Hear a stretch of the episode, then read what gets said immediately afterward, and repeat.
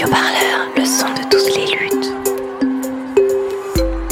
Vous écoutez un entretien de Radio Parleur, le son de toutes les luttes. Euh, je voulais évoquer la grève de 2013 chez PSA à Aulnay. récemment, justement, les réseaux sociaux me rappelaient que j'étais entré à l'usine pour assister aux, assemblées générales des travailleurs en grève. Mais peut-être un souvenir plus personnel serait le conflit de 4 mois euh, dans, mon école où j'ai fait mes études. C'était à l'ENS de Paris, où le personnel du ménage et, euh, de la cuisine de l'école s'était mis en grève pour précisément revendiquer des, euh, CDI, alors qu'ils étaient dans, ils travaillaient avec des statuts précaires pendant 6 voire 10 ans pour certains, ce qui est tout à fait illégal, et pourtant ça se passait dans la fonction publique. Et les étudiants ont beaucoup soutenu ce mouvement euh, en faisant grève eux-mêmes, en participant aux assemblées générales, en accompagnant les salariés, en, tout simplement en formulant une sorte de solidarité en acte. Pourquoi est-ce que ce souvenir est important? Parce qu'il montre que même dans ces lieux d'élite, dans ces lieux en fait où on produit et reproduit l'idéologie dominante, euh, le travail reste lui-même central. Le travail justement de production de la nourriture, de nettoyage des lieux, ce personnel qui est souvent invisible, invisibilisé par la direction de l'entreprise, c'est des personnels qui se lèvent extrêmement tôt, que l'on voit pas très souvent, que l'on côtoie seulement euh, dans les couloirs parfois bah, en fait, c'est lui qui fait marcher euh, cette grande école euh, et c'est lui qui, à la fin, après ces quatre mois, a été victorieux. ils ont obtenu la plupart des revendications qui étaient notamment des CDI et pour certains aujourd'hui sont devenus fonctionnaires. Donc, à quelques jours du premier tour de l'élection présidentielle, on entend beaucoup parler des retraites et du chômage sans pour autant discuter de ce qui se joue au cœur même du travail. Pour en parler, je suis aujourd'hui avec Juan Sébastien Carbonel, sociologue et auteur de l'ouvrage Le futur du travail, paru aux éditions Amsterdam. Juan Carbonel, bonjour. Bonjour. Le futur du travail est une interrogation sur la nature du travail en présence, sur ce qui le constitue, mais c'est aussi la mise en évidence d'une mutation du capitalisme, d'un capitalisme mondialisé qui régule les marchandises à l'aide de nouveaux systèmes. Ce livre va à l'encontre des discours et consensus qui sont mis en avant au sein de la sociologie du travail. Habituellement, on s'attarde sur une utopie, celle de l'effacement du travail au profit d'une automatisation ou d'une robotisation de tâches qui incombaient auparavant à l'activité humaine. Pour vous, au contraire, le travail n'a pas disparu. Pourtant, avec le développement des nouvelles technologies, on a tendance à vendre l'idée que l'homme sera bientôt remplacé par les machines.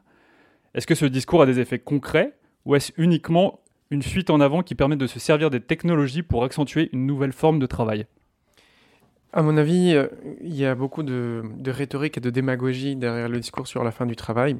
Donc, il existe, il circule, il a des effets euh, aussi sur la vie des gens parce qu'en fait il entretient cette peur sur la fin du travail. Je pense qu'il sert en partie à discipliner la main-d'œuvre, même s'il n'y a pas tellement besoin que ça, parce que quand un, directeur d'usine dit on va fermer l'usine, c'est en général pour délocaliser dans des pays à bas coût, donc pas forcément euh, en disant on va tout simplement remplacer les, postes par des, par, des robots, par des machines, par des, logiciels plus généralement. Mais à mon avis, il faut revenir un tout petit peu à ce que vous avez dit au début qui est que le travail a été de manière assez générale euh, absent dans la campagne présidentielle, parce qu'il y a eu beaucoup d'autres thèmes qui ont été présents. Bon, maintenant c'est la guerre en Ukraine, un tout petit peu avant c'était le Covid, mais surtout il y a des thèmes, disons, très propres à la droite qui sont l'immigration, la sécurité, euh, euh, des choses comme ça. Et le travail lui-même, il est, il est relativement absent. Ce qui est un tout petit peu paradoxal dans la mesure où le travail, aujourd'hui, il traverse euh, une crise, une série de transformations qui devraient en faire un des principaux sujets de débat dans l'élection présidentielle. Et pourtant, ce n'est pas du tout le cas. C'est pas du tout le cas. C'est laissé, en fait, euh, aux, entre guillemets, partenaires sociaux, comme s'ils devaient régler entre eux toutes ces problématiques. Et, les principaux candidats se, se, désintéressent de manière générale. Qu'est-ce qui fait justement que c'est pas le cas? Parce que c'est un sujet beaucoup trop compliqué à aborder euh, en un laps de temps si court. Je pense qu'en fait, si on parlait euh, salaire, conditions de travail, euh, je pense que ce serait plutôt pas sur le terrain de la droite qu'on le ferait, plutôt sur le terrain d'autres euh, d'autres candidats plutôt à gauche. En gros, donc les technologies sont avancées, pour autant, bah, en fait, elles n'effacent pas totalement le travail de l'homme. Donc, d'une certaine manière, on peut dire que l'automatisation et le remplacement de l'être humain par la machine n'aura pas lieu.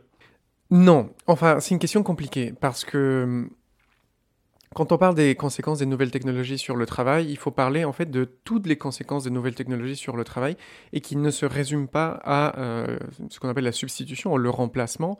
Donc euh, remplacer certaines tâches par un dispositif technique, un robot, une machine ou un logiciel. Et pourquoi j'insiste sur le fait qu'il faut remplacer, enfin, les nouvelles technologies remplacent certaines tâches, c'est-à-dire qu'elles ne suppriment pas des postes entiers.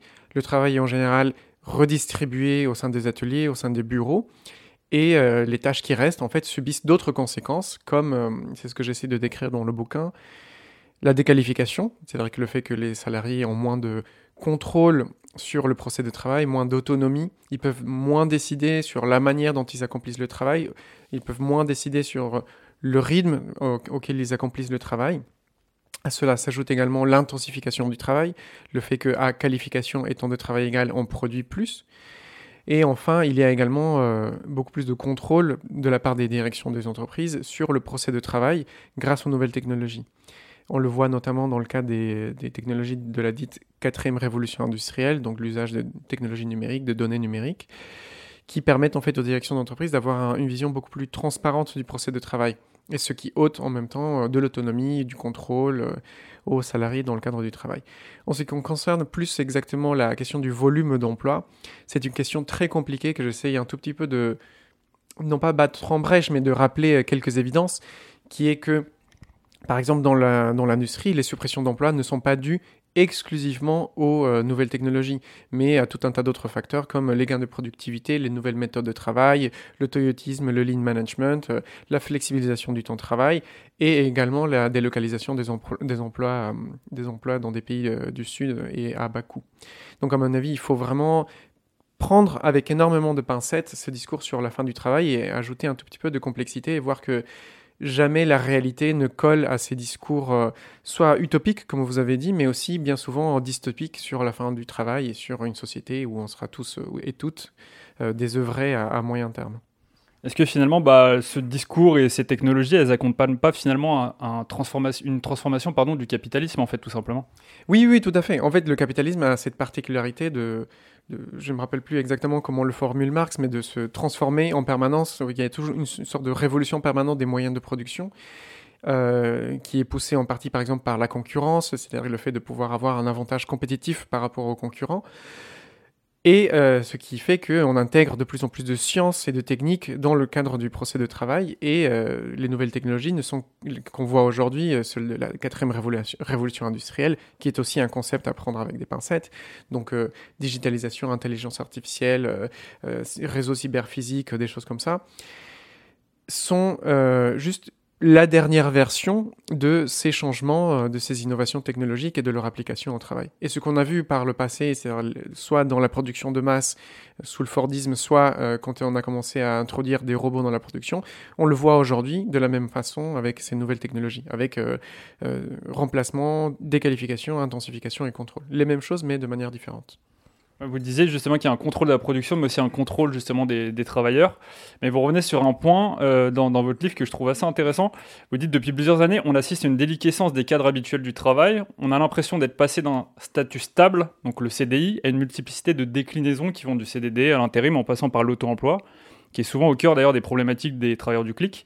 Mais d'une certaine manière, ces changements ne sont-ils pas au cœur d'une précarisation en fait de, des travailleurs? Oui. Oui, oui, tout à fait. C'est peut-être un des aspects les plus contre-intuitifs du livre, dans le sens où euh, on a toutes et tous été euh, victimes, ou du moins on a toutes et tous euh, eu une expérience de la précarité. Moi-même, je suis post-doctorant dans l'enseignement supérieur, c'est-à-dire que j'ai un contrat à durée déterminée, et potentiellement l'année prochaine, j'aurai pas le même contrat ou j'aurai pas deux contrats tout court.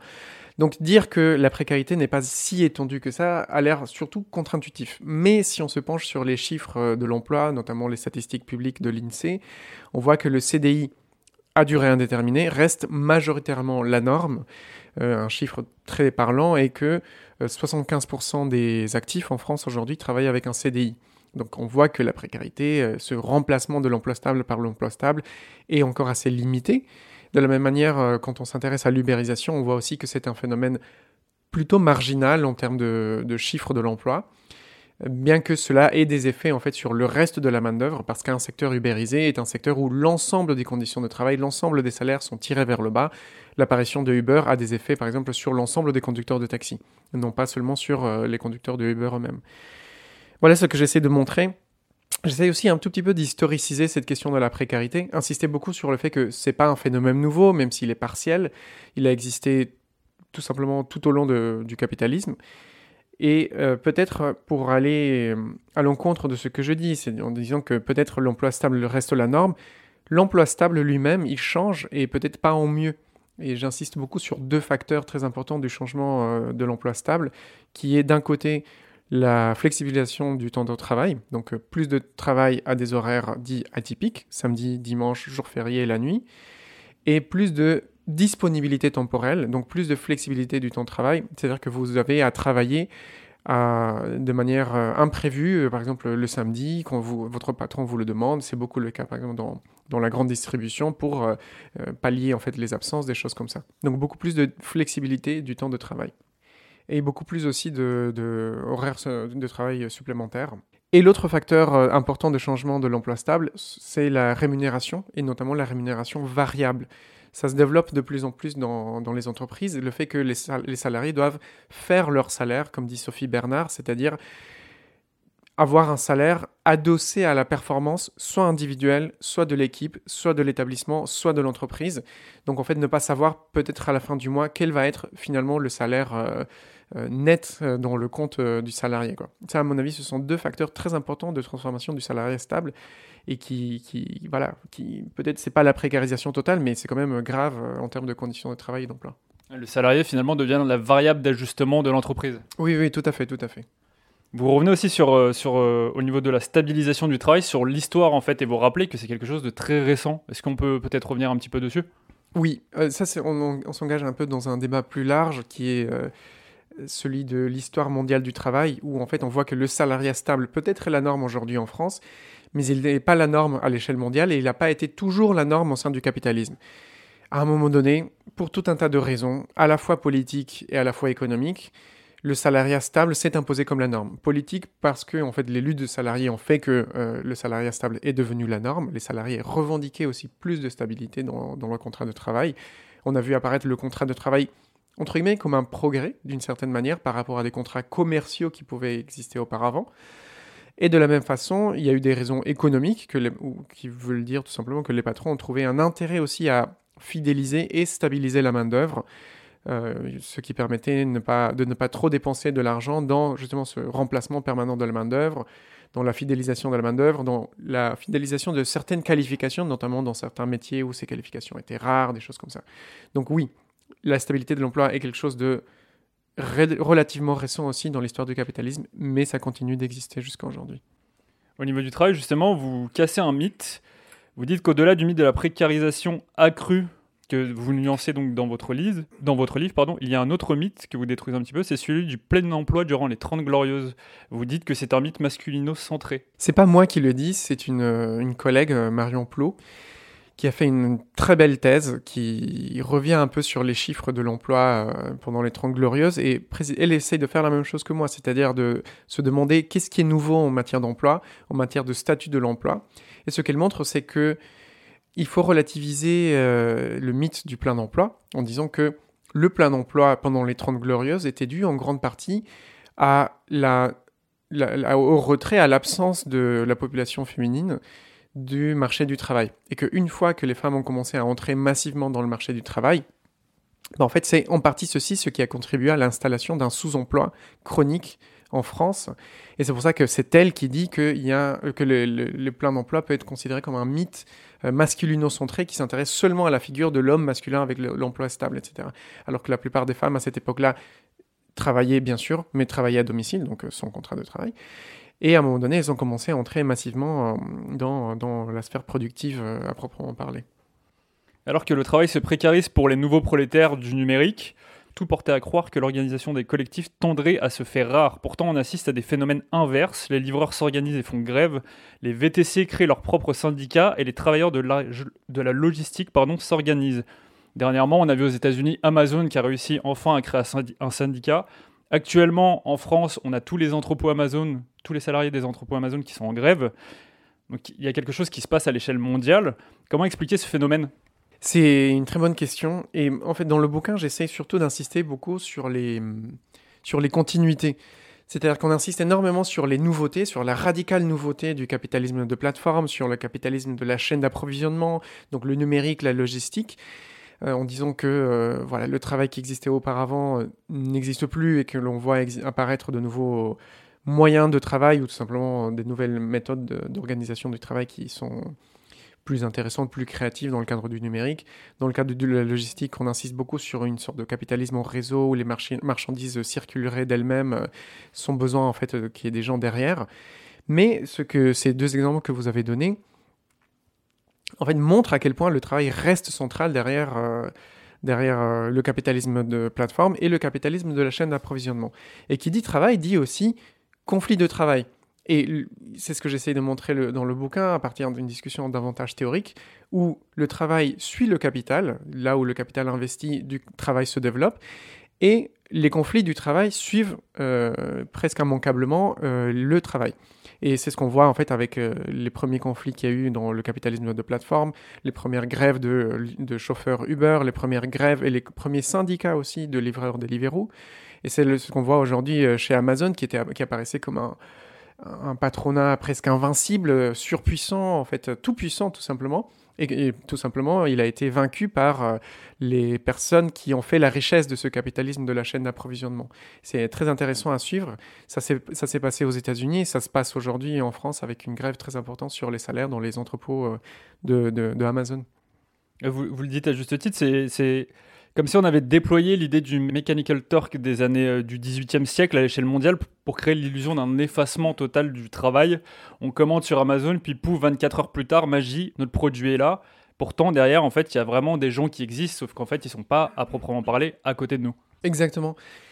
Le, cas du micro-travail, du travail du clic, euh, est peut-être le plus parlant parce que ça semble être la forme de travail la plus dispersée, la plus atomisée euh, qui existait jusqu'à présent. Euh, je rappelle pour les gens qui connaissent pas, le, micro-travail ou le travail du clic, c'est du travail qui consiste à travailler pour un appel ouvert sur Internet pour réaliser des micro-tâches, justement, payer souvent quelques centimes euh, d'euros pour chaque tâche, et qui consiste par exemple à traduire des bouts de phrases, à faire clic sur des images, à contourner parfois des images. Maintenant j'ai appris qu'on peut aussi... Euh, lire des textes à voix haute, des choses comme ça, qui permettent ensuite à un algorithme de les, agglomérer et d'en faire un, produit fini. Et ce micro-travail est extrêmement dispersé. C'est-à-dire que ces micro-travailleurs ne se connaissent pas entre eux. Et il y en a des milliers et des milliers qui travaillent pour une même entreprise. Et pourtant, on voit les mêmes logiques du conflit fordiste euh, qui ont existé, euh, qui ont existé pas auparavant.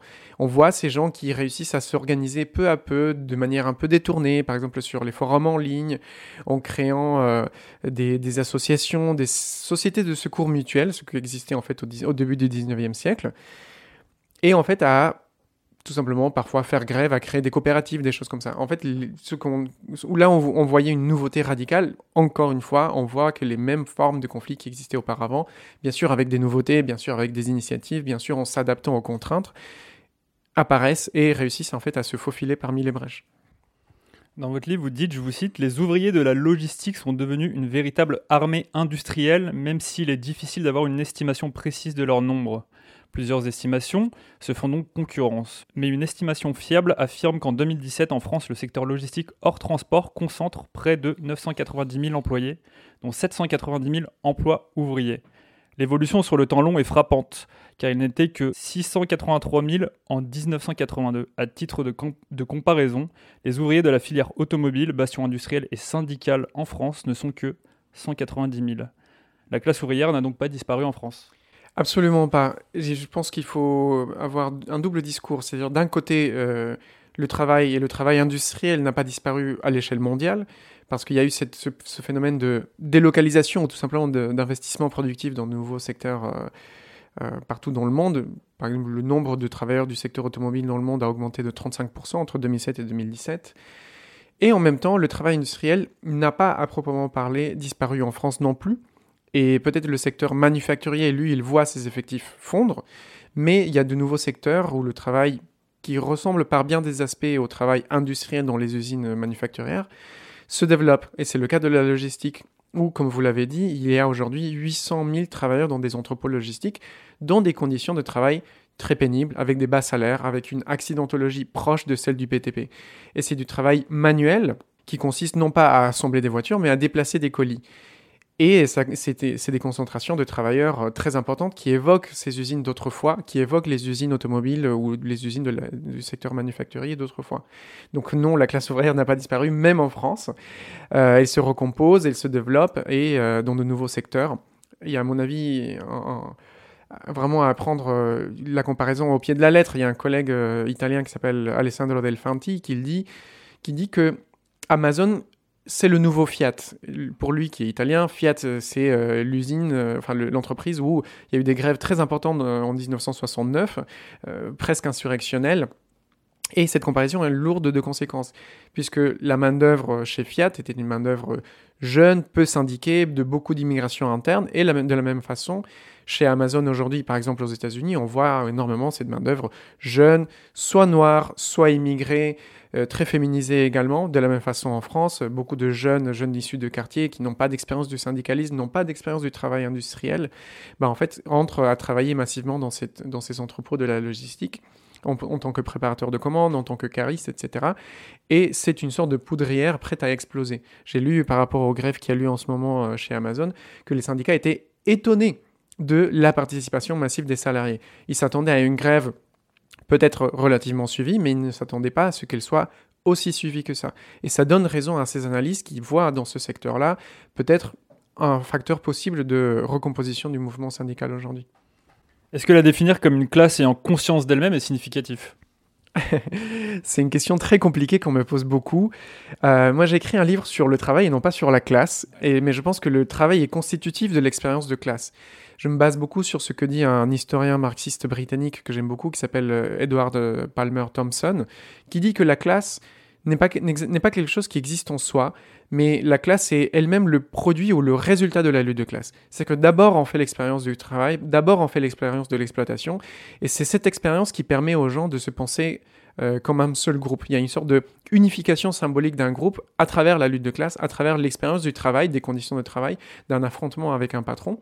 Et c'est ça ce qui permet éventuellement que les gens puissent exister en tant que classe euh, une fois pour toutes. Quoi.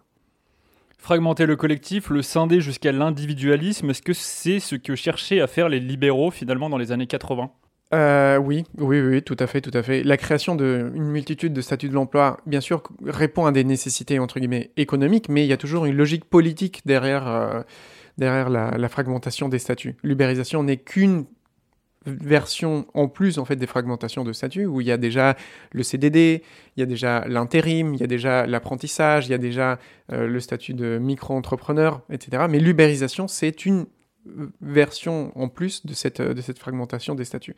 Pourtant, à mon avis, il faut vraiment beaucoup insister sur le fait que permanent et temporaire, donc stable et précaire, n'ont pas des intérêts contradictoires, n'ont pas des intérêts opposés, et on le voit surtout quand euh, ils luttent ensemble. Quand il y a des conflits collectifs, souvent les euh, précaires participent d'une manière ou d'une autre, et quand ils participent, on voit en fait que leurs intérêts ont tendance plutôt à converger avec ceux de stable.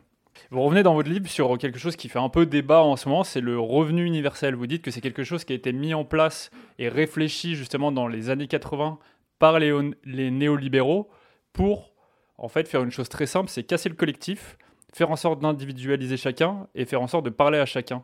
Oui, le revenu universel, pourquoi est-ce que j'en parle dans le bouquin? Parce qu'on dirait que ça s'éloigne un tout petit peu du propos du livre sur la fin du travail comme activité et la fin du travail comme, comme ordre social incarné dans le salariat. J'en parle parce que les gens qui parlent de la fin du travail s'intéressent beaucoup au revenu universel comme solution aux maux du travail, aux problèmes du travail, à la soi-disant crise du travail. Ils pensent que le revenu universel, c'est une réponse à l'automatisation du travail, ou à la précarisation généralisée de l'emploi. Le, revenu universel permet de démarchandiser le travail, c'est-à-dire de décorréler la participation à l'emploi et euh, la rémunération. Ce que j'essaye de faire, c'est de battre en brèche euh, l'idée que le revenu universel peut être une, une solution désirable pour les travailleuses et les travailleurs eux-mêmes, dans le sens où c'est une mesure qui, comme vous l'avez dit, revient sans cesse dans les périodes de crise. À chaque fois qu'il y a une crise économique, le revenu universel est brandi comme une solution. Ça a déjà été le cas dans les années 70, après le choc pétrolier. Ça a été le cas en 2008 et c'est de nouveau le cas aujourd'hui après le Covid, en disant que voilà, dans un monde à l'arrêt où la crise écologique euh, causerait des perturbations très importantes, euh, le revenu universel pourrait être une solution. Mais pour moi, d'un côté, il part d'un mauvais constat. les gens qui défendent le revenu universel partent d'un mauvais constat, la fin du travail. Mais surtout, euh, apporte une mauvaise solution. Parce que ah, pour moi, l'expérience du travail, l'expérience du collectif de travail est la meilleure expérience pour créer en fait un rapport de force qui serait favorable aux salariés. Et c'est pour ça que je dis aussi que le revenu universel a tendance plutôt à individualiser les individus dans un rapport individuel à l'État qui en fait verserait de manière périodique, mensuelle ou annuelle, juste une somme dans un, dans un revenu de banque. Alors que les revendications au niveau du, du lieu de travail, sur les conditions de travail, sur le salaire, sur l'emploi, sont, à mon avis, plus à même de mobiliser les gens dans une perspective de changement social. Rêver de la fin du travail ou du revenu universel, c'est finalement tuer l'impact et l'élan possible d'une émancipation qui s'ancre au sein de l'espace collectif qui est le travail. Oui, tout à fait. Moi, je, ne, n'idéalise pas du tout le salariat. Euh, j'ai eu cette critique euh, de la part de certaines personnes qui pensent que, que j'essaie d'être un peu rassuriste, de, rassurer euh, les gens, voire même les employeurs, en disant que le salariat va encore exister pendant longtemps, des choses comme ça. Moi, je pense pas du tout que, c'est le cas. Enfin, en tout cas, rassurez-vous, je ne défends pas le salariat comme condition enviable. Moi, précisément, j'ai une perspective qui vise aussi à dépasser le salariat et euh, en fait à une société plus démocratique, à une démocratisation du travail, à plus de pouvoir pour les salariés dans le cadre du travail, qui puissent décider collectivement ce qu'ils veulent produire, comment le produire, des choses comme ça. Donc, à mon avis, le revenu universel ne répond pas à, ce besoin, ne répond pas aux besoins qui, effectifs de changer le travail, euh, qui se situe, euh, besoins qui pourraient être euh, auxquels on pourrait répondre de, bien d'autres manières. Quoi. Et la fin du travail non plus, parce que vous avancez dans votre livre aussi qu'il y a des, d'autres, personnes qui, visent en fait le fait de totalement abolir le travail. Oui, mais le problème, ah, quand on, c'est une vraie question. Je, prends très au sérieux les gens qui veulent abolir, le travail. Pourquoi? Parce que pour eux, le travail, et c'est un, une vraie position théorique euh, que, l'on retrouve en fait chez plusieurs auteurs, le, travail est une catégorie historique, dans le sens où le travail n'existe pas avant le capitalisme. Le travail comme catégorie à part entière pour désigner l'activité productive n'existerait pas avant le capitalisme et notamment l'économie politique. C'est vrai en partie. Si on regarde les travaux un peu historiques sur, euh, le travail et sur la catégorie de travail, on se rend compte qu'en effet, le travail en tant qu'activité considérée séparément d'autres activités, euh, est une production contemporaine, est, un, concept contemporain. Mais en même temps, il faut avoir à l'esprit faut, que pour penser le travail, il faut aussi le penser avec des catégories universelles. Et c'est pour ça que je défends cette double définition du travail, à la fois comme ordre social incarné dans le salariat, c'est-à-dire cet, cet ordre social qui encadre l'activité productive, et à la fois le travail comme activité de production et de reproduction de la vie quotidienne. Donc à mon avis, on peut tenir les, deux bouts. Euh, on peut tenir à la fois cette critique du travail comme production de la modernité et à la fois comprendre que le travail est une réalité universelle euh, dans l'existence humaine qui permet de produire et de reproduire euh, l'humanité. En cela, l'abolition du travail que appellent certains est limitée par, cette, par ce besoin d'une définition universelle du travail, d'une approche universelle du travail comme activité. J'ai l'impression que finalement, au-delà d'être un livre de sociologie, votre ouvrage est aussi un outil politique qui invite le peuple de gauche à remettre du politique dans le travail. C'est un, c'est un ouvrage qui, oui, en fait, c'est un ce qu'on appelle un essai scientifique. C'est-à-dire que je pars de données, je pars d'analyses, je pars d'enquêtes même que j'ai pu mener, notamment dans l'industrie automobile. Mais il essaye d'en tirer aussi quelques bilans des transformations du travail, et en fait, il s'adresse en partie aussi aux militants.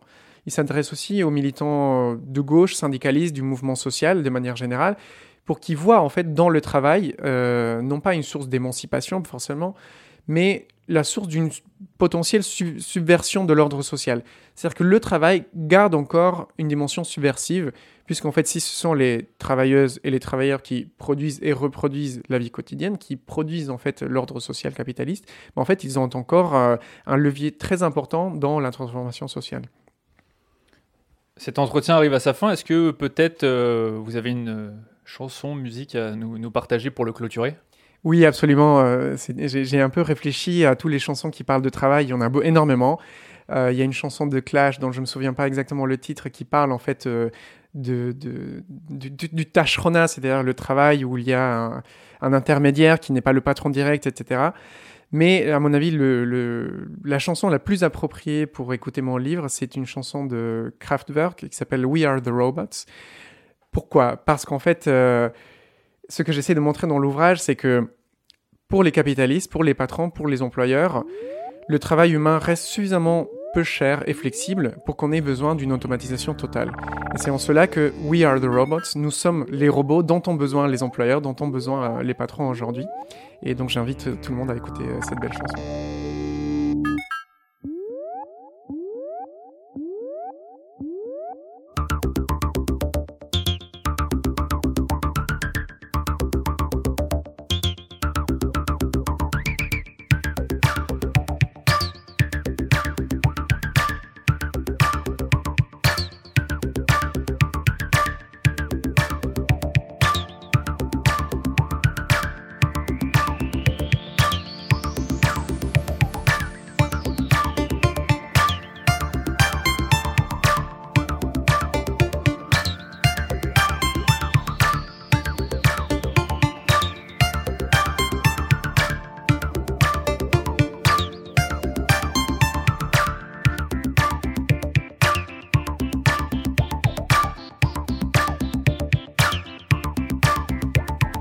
Charging our battery. And now we are full of energy. We are the robots.